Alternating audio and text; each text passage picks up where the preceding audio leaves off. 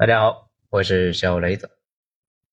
他杀了自己的导师。文章来自于微信公众号“九编”，作者二号头目。最近看了一个新闻，让我非常难受。一个美国留学生枪杀了自己的导师。咱们来聊一聊。看了一下那个小伙的经历呢，不知道为啥，可能是太过典型的小镇做题家，竟然有一种。熟悉的陌生人的感觉。他叫齐泰磊，一九九零年生于河南，高考地狱，第一次高考六百零三分，报考天津大学没被录取，复读了一年，这一次六百二十四分考入了武汉大学的物理系。这里呢，多说几句这个物理系啊，很多东西啊，在圈里和圈外呢看啊差距极大。比如生化环材等天坑专业，比如物理、数学等纯理论科学，在外人看来，这些专业呢都比较高大上，但是就业一直不太好。如果你提起句普通人不要随便报考，就会有人在那里呢扯什么，大家都不去做，国家怎么办？其实啊，说一句政治不正确的话，国家的事真不是要绝大部分普通人去关心。前端科技是标准智力密集型产业，需要顶级大脑，不存在什么人多力量大，几个顶级天才顶得上无数个普通大脑，有几个顶级聪明的人去搞就行了，其他人管好自己，别在大学毕业呢找不到工作，就是对社会最大的贡献。别扯什么天才需要人数基座，都过了高考了，是不是天才？你心里？没点数吗？所以说吧，普通人一定要思考清楚自己呢到底要干嘛。如果要去搞科研，一定得问问自己是不是那块料，能不能够坐得住冷板凳。对于那些急需要大学毕业之后呢赚钱补贴家用的，就更加得谨慎。物理、数学什么的也一样。很多人呢有个错觉，觉得学了这些专业，将来改啥专业都可以。这种想法呢也是比较奇葩。你如果本来就没想读这个，为什么要去读呢？就是因为这两个专业高大上，能够满足一下你装逼的冲动。而且很多人高中数学、物理呢学的不错，以为到了大学也不错，后来发现完全不是那么一回事。这些纯理科呢是需要天赋的，尤其想将来做这一行。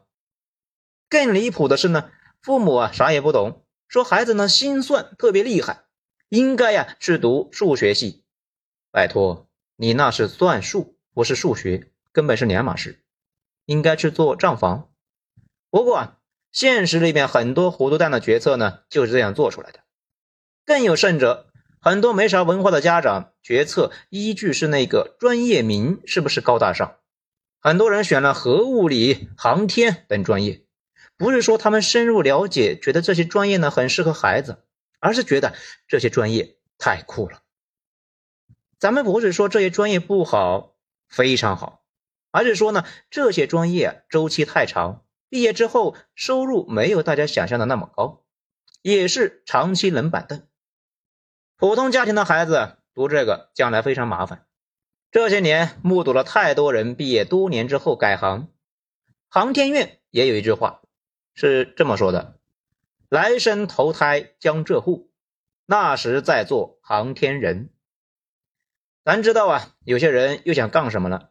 还是那句话，家底足你可以随便折腾，家底差的话，全家人指望你这根独苗，赚钱应该是你最先考虑的事情，然后呢再考虑别的。航天院有个大佬呢，早年换岗之后发了财，一直在给航天事业捐款。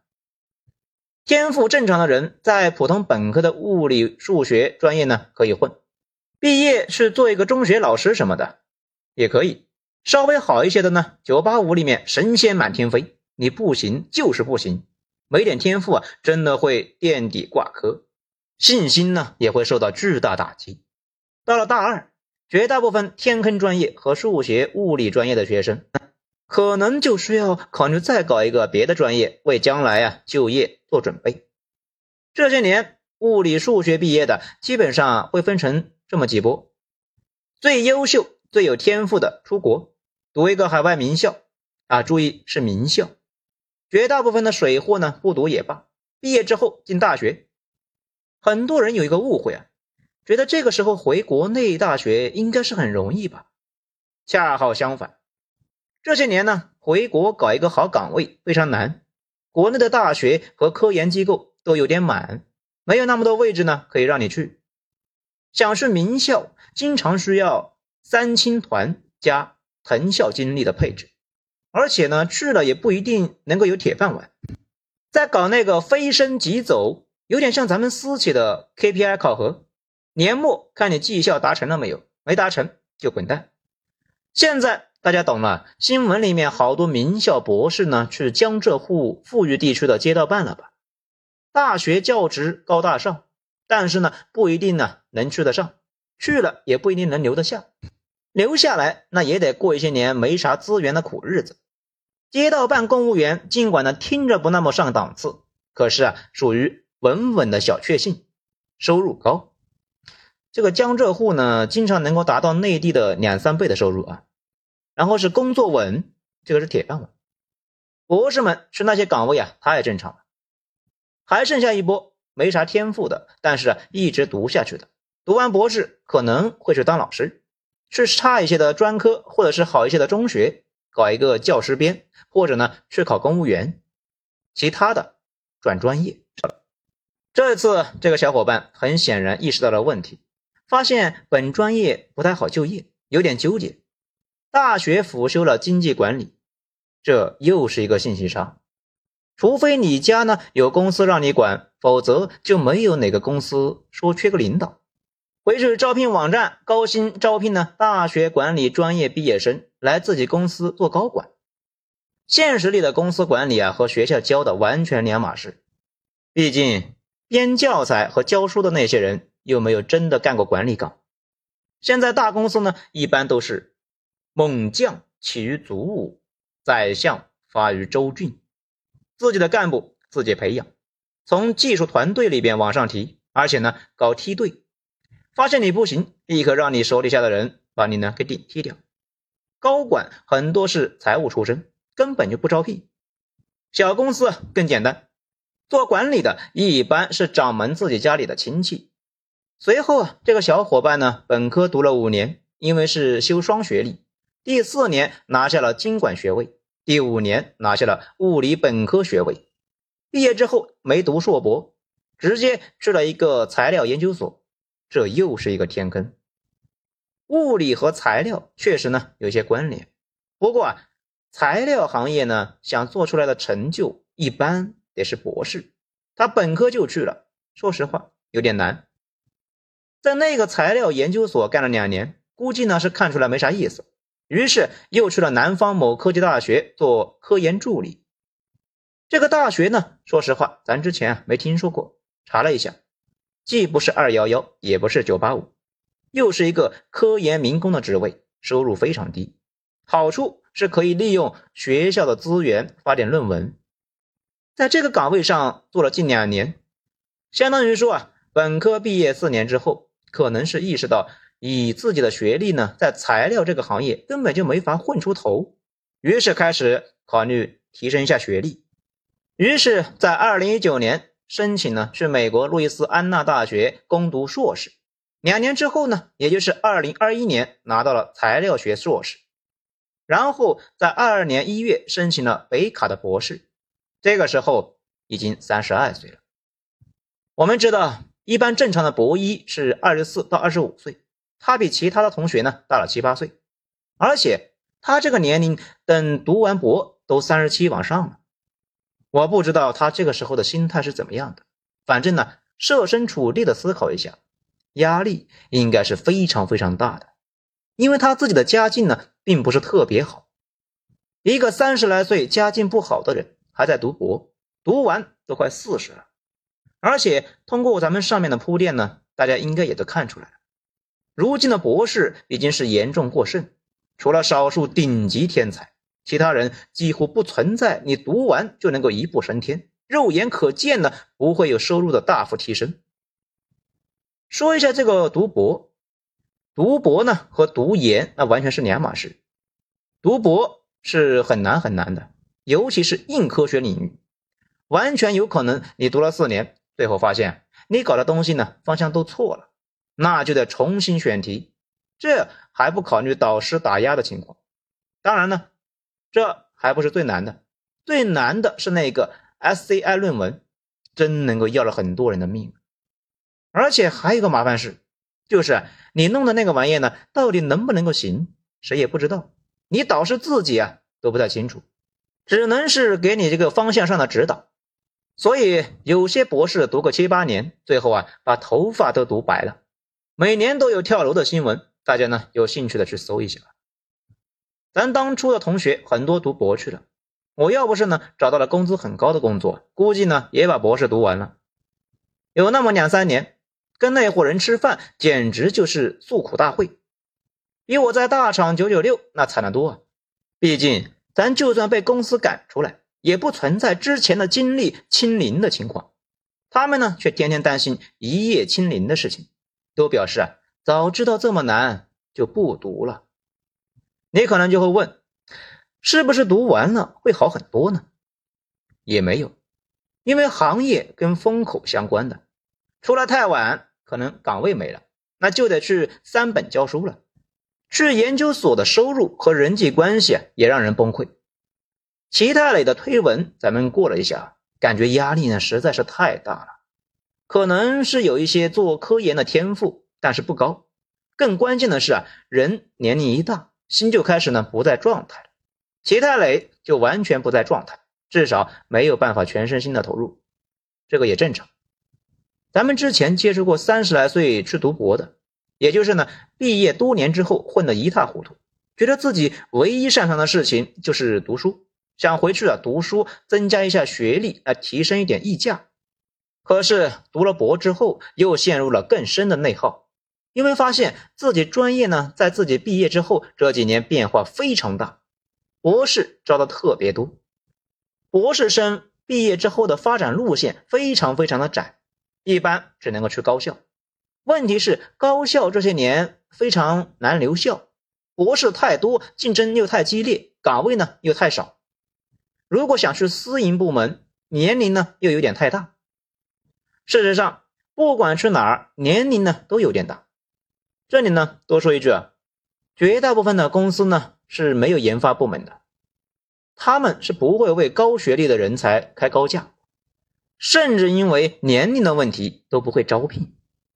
大家知道张益唐吧？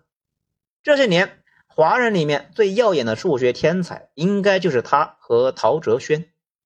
张益唐呢，因为博士论文和导师起了冲突，论文被压了七年才通过。由于年龄太大，而且呢没有推荐信，一直找不到工作，在美国刷了几年盘子。于是，大林博士每天看着小自己好多的同学认真的做科研，觉得他们真幸福，年纪轻轻就可以心无旁骛，自己呢真倒霉。越想就越觉得这个博士到底有没有必要，花四五年在这边上呢，到底值不值？他现在博士也没有读完，前段时间见面喝酒，他说他高考之后就一直走下坡路。几乎呢做的所有决策都是错的，唯一正确的事就是没结婚。感觉齐太磊这个阶段呢肯定是压力爆棚的，而且呢弄不好有一种厌世感。这个呢不是瞎说啊，大家去问一问那些理工科的博士，他们是不是都有一个灰暗阶段，觉得如果有一个按钮按下去呢，这个世界会毁灭，他们会九九六的不停的按下去。而且读博还有个问题，就是导师。如果你或者你孩子读博，碰到一个导师跟高中老师似的，那样对你或者对你的孩子，那你应该呀是庙里烧高香。百分之九十的导师不是坏，他们跟博士的关系呢，就更类似于你跟领导之间的关系，处在那个位置上，屁股决定脑袋，在乎产出，在乎自己的利益，对下边的人。啊，就会非常特别的苛刻，让你每天非常痛苦。想象一下，你领导啥样，你就知道博导们是个啥样。还有一部分呢，就是单纯的能力差，学术能力差，处理手底下这几个人的关系也差，偏袒严重，还有呢，说话难听，这些都会导致博士们本来就脆弱的内心走向崩溃。这个案例当中，咱们没有办法知道导师到底咋样，但是百分之百的，这个哥们觉得导师对他很不好，情绪崩溃下开枪把导师给杀了。其实美国的读博体系一般来讲走不到这一步，因为他们那边读博就跟上班似的，你如果觉得导师是个沙雕，可以换一个，而且呢，一般都会成功。只能够说，齐太磊最大的麻烦就在于年龄，他耽误不起了，产生了一种幻灭感，可能觉得自己呢，反正这辈子啊也完了，不然还干不出杀人这种万劫不复的操作。那最后呢，咱们前段时间也聊了，这些年对社会冲击最大的一件事情，可能就是学历的不断贬值，以前的高速发展叠加人才的供不应求。导致了大家观念里面觉得教育是最关键的翻身因素，肯定是教育层次越高，将来出路越好。这么想呢，倒也是没啥问题。可是啊，期望太高就有问题了。对博士什么的，有些人期待呢实在是太高，以至于啊产生了严重的心理失衡。读了才发现自己啊原来不适合，可是呢时间已经花了，中途退出去呢又太丢人。进退失据，未来的趋势也很明显。对于大部分人来说，读博的成本那绝对高过收益。这个呢，并不是中国的问题，国外也一样。比如美国那边，大家记得之前跟周立波杠的那个斯坦福博士吧？他自己呢，说自己在大学一年收入二十万人民币。纽约还有不少博士呢，在开出租车。因为社会上并没有太多的岗位容纳研究性的人才，同理，硕士也一样。这些年贬值的超厉害，只是啊，大家使劲的卷，很多呢并不需要硕士的岗位也要求硕士。太多人直到读完博士之后才意识到，原来前景跟自己想的完全不一样，于是陷入了深深的内耗。此外，很多人还有一个严重的错觉，简直是错的没谱了呀。以为科研就是静下心来，只管做科研就行了，其实根本不是。大学和科研机构都是类似于官僚的层级体系，那里边的人情世故、拉帮结派，比咱们绝大部分人的环境复杂的多得多。啊，到这里呢，不知道为啥啊，就感觉说了一篇博士劝退，有点纠结，到底该不该说？不过呢，说了也没事啊。绝大部分人申请博士的人都是硕士了，成年人应该知道自己呢在干啥，再下决定。网上很多人在渲染寒门逆袭失败的事情，咱们倒是觉得呢不至于。他的家庭出身确实影响了很多决策，比如二零一零年上大学，当时国内互联网和量化金融那么好，学个编程，人生就会大不一样。不过也谈不上代表性，毕竟这类的极端案例呢依旧太少，而且他已经通过读书改变了自己的命运，只是可能改变的程度没有预期那么大。总之，保持好心态吧。放到长期来看，绝大部分人趟不过去的事情，可能都不是啥事。好，今天内容以上，谢谢收听。喜欢的话给个五星评价。我是小雷子，咱们下章说。